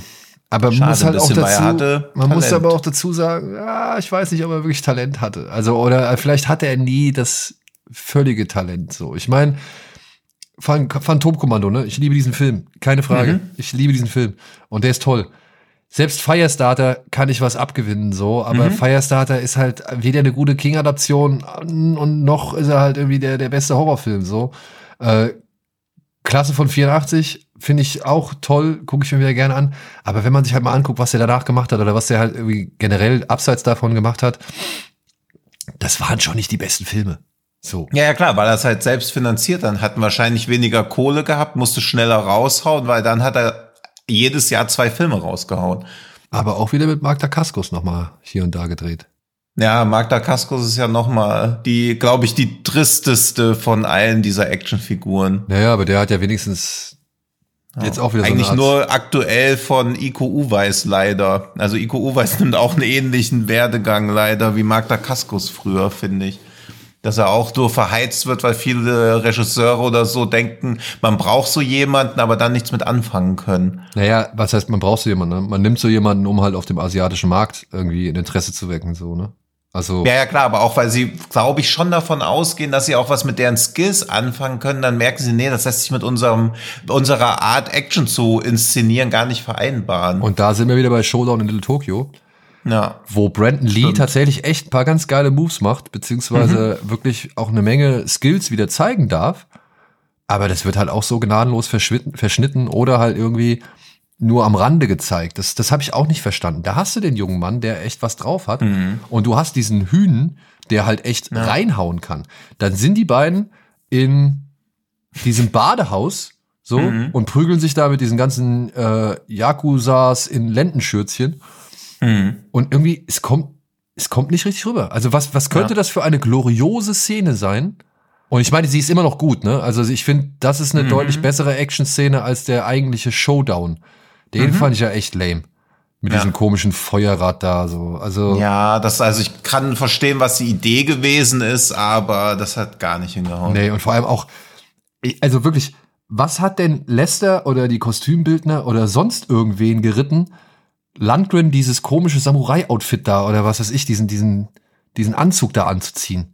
Mit dem Stirnband, wenn du weißt, was ich, glaube, das sollte einfach nur so eine Art von Exotik. Das war damals, glaube ich, noch okay. Einfach ein, so ein Kopftuch umwickeln und sagen, hey, das ist jetzt ein Samurai. Ja, aber es wirkt, also, ey, heutzutage, ne, finde ich, kann mhm. man sowas deutlich besser angucken. Da sagt man halt, oh Mann, ja, das waren die 80s, ja, ja. 90er oder ja. was weiß ich so. Da äh, finde ich, da hat man die Weisheit und die Gelassenheit, das irgendwie alles äh, lustiger zu betrachten. Hm. Ich weiß nicht, damals fand ich das nie so. Also damals fand ich, okay, sagen wir so, damals fand ich es irritierend. Ja. Ja, ja, absolut. Ja, weil diese, diese Folterszene, die du bereits angesprochen hast, äh, die, die, äh, dann gab's ja diese, diese Doggy-Style-Szene. Hm. ja. Jetzt mal ehrlich, wie, wie kannst du denn sowas in deinen Film bauen und noch glauben, dass den irgendjemand ernst nimmt.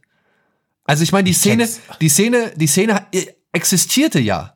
Ja, ja. ja. Die Szene ja. existierte ja und wurde dann erstmal runtergeschnitten oder irgendwie gecuttet so, aber kam ja irgendwann wieder zurück. Aber sie ist in deinem Film drin und ich frage mich, wie zur Hölle kannst du das in deinen Film bauen und dann halt ernsthaft glauben, dass der Film auch nur auf dem gleichen Level wie Kommando funktionieren kann? Mhm.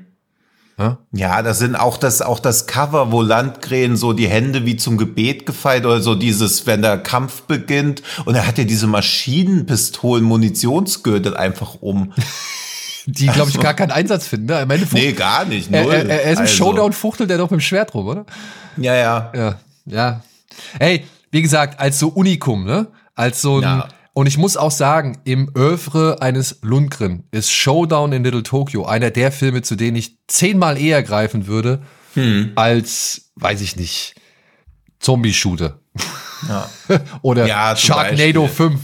Ja. ja, klar. Oder aber ich muss sagen, ein Film, der auch ein bisschen, ein bisschen untergegangen ist, den fand ich auch ganz char- charmant. Der kam direkt im gleichen Jahr wie, ja, sowohl Kindergarten Cop 2 als auch Hail Caesar, wo er wohl einen kleinen Mhm. Gastauftritt hat, ähm, an den ich mich kaum erinnern kann. Also Hail Caesar habe ich noch ein bisschen im Kopf so. Coen Brothers. Ja, aber ich wusste jetzt auch nicht. Also ich war auch so, ach ja, stimmt, aber Ja, aber in dem Jahr hat er noch einen Film gemacht, der heißt, ich glaube hierzulande The Demon Hunter und im Original Mhm. Don't Kill It. ja, der war ganz okay. Der war also, ganz okay. Das war ja. zwar auch ein, ein, ein wirklich Low-Low-Budget-Film, aber Mhm. der hatte eine schöne Idee und da äh, fand ich Landgren war da auch ganz gut aufgehoben. Mhm. Ja, aber ja, also ich meine, es gibt eine Menge Filme, die äh, ich auf jeden Fall weniger schauen wollen würde als eben. Deswegen, also das, ich schließe dann mal die Folge mit einer Anekdote über einen der Produzenten von Red Scorpion ab, weil das liest sich wieder so absurd einfach. Also da kann Lundgren nichts für, aber Red Scorpion wurde halt von Jack Abramov produziert und ich lese den Startsatz seiner Wikipedia-Biografie vor. Jack A. Abramov ist ein US-amerikanischer politischer Lobbyist, Aktivist der Republikaner, Geschäftsmann und Betrüger der eine zentrale Rolle in einer Reihe politischer Skandale in den Vereinigten Staaten spielte. Und die ganze Biografie von dem Typen liest sich so spannend und natürlich auch extrem schlimm. Und er ist halt hat sein ganzes so, so, die politische Karriere so Halbseiten aufgebaut, Ende 80er nach Hollywood gegangen, hat sich bei zwei Filmen als Filmproduzent betätigt, nämlich Red Scorpion und Red Scorpion 2. Und Red Scorpion sollte einfach eigentlich in Swasiland in Afrika gedreht werden. Die haben aber gesagt, nee, haben wir keinen Bock drauf. Dann sind sie ins Nachbarland gegangen, also na, und waren dann wie ein ehemaliger Major der südafrikanischen Polizei geht, ein Instrument der politischen Kriegsführung gegen die Feinde der Apartheid. Also im Klartext haben die dadurch durch die Filmarbeiten halt dabei geholfen, dass die Apartheid weiter in Südafrika beziehungsweise da bestehen kann. Und dann hat er den ersten und zweiten Teil gedreht, hat er nach dem Ende der Apartheid gesagt zum Thema Red Scorpion, der Film wäre die ganze Zeit gegen die Apartheid gewesen. Und dann nach Amerika zurück. Zwei- 2006 hat er sich des Betrugs und der Steuerhinterziehung schuldig be- erklärt. Dann kam er auf die Idee, dass man doch mit Bankkrediten einfach eigentlich Casinoschiffe finanzieren könnte, hat sich eine Flotte mit Casinoschiffen in Florida aufgebaut. Dann, jetzt kommt so der Connect zu Killers of the Flower Moon in einer bizarren Art und Weise. Er hat sich dann für die Interessen von Indianerstämmen stark gemacht, die in den Reservaten Indianercasinos errichten wollen, hat sie aber natürlich jahrelang um die Gewinne betrogen. Und ja, es gibt eine Doku über ihn und es gibt einen Film, der Casino Check heißt, mit Kevin Spacey in der Hauptrolle als der Produzent von Red Scorpion. Ach, das ist okay. Ja, ja. Oh. Den, den habe ich auch irgendwann mal gesehen, so gedacht, okay, cool, krasse Story, aber halt dieser merkwürdige anekdotische Fun-Fact-Bezug hat mir damals natürlich gefehlt. Aber das ist halt so. Oh, dann gebe ich Also es gibt Film ja eine bei, Chance. von ein paar von diesen Produktionsfirmen, also auch, Go, also die ganzen Firmen, so, so Canon, Golan und so. Also es gibt da viele absurde Geschichten dahinter und die Jack Abramov-Geschichte ist halt eine von denen, die sehr oft mit Gefängnisaufenthalten geendet hat. Ja, okay, die ist dann so ein bisschen die etwas bösere Ja, Variante. Ich meine, Universal Soldier, ne? Das ist ja auch, Mhm. das habe ich ja auch nochmal realisiert, ist ja ein Film, der ist ja von hier Andrew Vanya und Mario Casar äh, Mhm. ja. Mhm. produziert worden. Also den Karolko-Jungs, die unter anderem auch Terminator gemacht haben oder halt mit Piratenbraut ziemlich gut baden gegangen sind. Und Karolko ist ja auch so eine, also es gibt auf der, wo ist das? Ich glaube bei der Total Recall, ähm, bei dem Mediabook oder bei der Neuauflage in 4K, da gibt's eine geile Doku über die Karolko-Geschichte. also die ist nicht ganz so geil oder nicht ganz so abgedreht wie Canon, Aber ja, ey, cool, aber das ist ein geiler, geiler äh, Randfact, beziehungsweise eine geile Randnotiz, weil ähm, diesen Casino Jack habe ich schon ein paar Mal gesehen, also das Cover, aber habe mich Ja. nie groß dafür interessiert, weil ich gedacht habe, oh ja, Kevin, Kevin Spacey, der war doch auch, glaube ich, war der nicht bei diesem 21, bei diesem Black Jack Film auch der Mentor, der da diese Gruppe an Studenten Instruiert? das, also Kevin Spacey? ja, Kevin Spacey. ja, ja. Ja, Ja, und da habe ich mir halt gedacht, irgendwie, ja, noch ein Casino-Film mit Kevin Spacey brauche ich jetzt auch nicht unbedingt. Ja, ja, aber es ging eher so um diese Abzocke oder auch so diese systematische Ausbeutung von amerikanischen Ureinwohnern. Sorry, dass ich eben Indianer gesagt habe, stand in der Wikipedia auch so drin. Und dieses, ja, also auch, also Red, also er hat ja Red Scorpion, Red Scorpion 2 produziert. Red Scorpion 2 hat natürlich mit Red Scorpion 1 auch gar nichts zu tun. Also es ist halt alles so diese Fuck you-Mentalität, die bei allem, was ich über diesen Abramov jetzt gelesen habe. Also er war der Produzent, aber gleichzeitig Leiter der antikommunistischen Lobbyorganisation in Washington DC. Also er hat alles gemacht, was ihm auch nur ansatzweise irgendwie Kohle versprochen hat.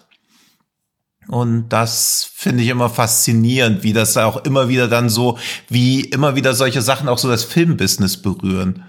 Ja. Ja, geil, ey. Cool. Ja. Da bin ich mal gespannt. Also, vielleicht macht mal jemand, jemand noch mal einen, einen guten Film draus. Ja, und Ja, vielleicht. kann auch. Und auch Regisseur von Red Scorpion war ja Joseph Sito, der dann ein Jahr lang seinen eigenen Spider-Man-Film geplant hat, nachdem Roger Corman abgesprungen ist. Aber das, diese nie entstandenen äh, Marvel-Filme aus den frühen 90ern sind, glaube ich, auch nochmal eine ganz ja, andere mit, Kiste. mit Captain America, Spider-Man, ja, ey, da kann man auch, glaube Ja, ich, ja. äh, richtig schön viele äh, Fusion, äh, ne, Naja, weil da war ja dann irgendwann Tobe Hooper nochmal als Regisseur angedacht. Also auch da ganz, ganz weird alles, weil es war ja, das war ja die Canon-Version dann Ja. von. Ja. Ja, und die wollten ja Top Hooper haben, wegen Texas Chainsaw Massacre 2. Und laut dem Regisseur von Red Scorpion haben aber Golan und Globus komplett verstanden, was Spider-Man überhaupt ist, weil sie dachten, es wäre dasselbe wie der Wolfmann. und auf diesen, und auf dieser Fehlwahrnehmung wurde ja das Treatment zu dem Spider-Man-Film geschrieben. ja, Und in der Story ist dann ein Wissenschaftler, der ver verwandelt sich dann in eine achtarmige Spinne, also ein, ein haariges, selbstmordgefährdetes, achtarmiges Monster. Ist dann so mehr so eine menschliche Tarantula. Und das wäre dann deren Spider-Man-Variante gewesen, dass einfach so ein achtarmiges Monster mit Haaren rumläuft. jetzt, wo du es so erzählst, bin ich ein bisschen traurig, dass es nie dazu gekommen ist. Ja, ja, auch, absolut. Also es wäre geil gewesen, bestimmt. Ja. Wer weiß, Naja. äh, wenn Dolph Lundgren, Dolph Lundgren in der in seiner Karriere die ein oder andere Entscheidung getroffen hätte, wie geil es dann doch gewo- gewesen ist. Trotzdem muss Ja. ich sagen, ich möchte ihn nicht missen aus meiner aus meinem filmischen Lebenslauf so. Also äh, Ja, eben. Und hätte es den Spider-Man-Film gegeben, dann hätten sie nämlich auch Masters of the Universe rausgeschmissen. Aber sie haben sich dann für Superman 4 und Masters of the Universe entschieden und Spider-Man rausgehauen, weil der zu teuer geworden wäre. tja. Und So schließt sich der so Kreis. schließt sich der Kreis. Zu Cyborg. ja, liebe Leute, äh, wir hoffen, ihr hattet ein klein wenig Spaß mit. Eigentlich war es ja eine richtige oder fast eine drei Folgen Ausgabe. ja. Ja, Wir machen trotzdem nächste Woche wieder eine. ja mit äh, mit kleinen äh, Abschweifungen in die eine oder andere Richtung. Ja.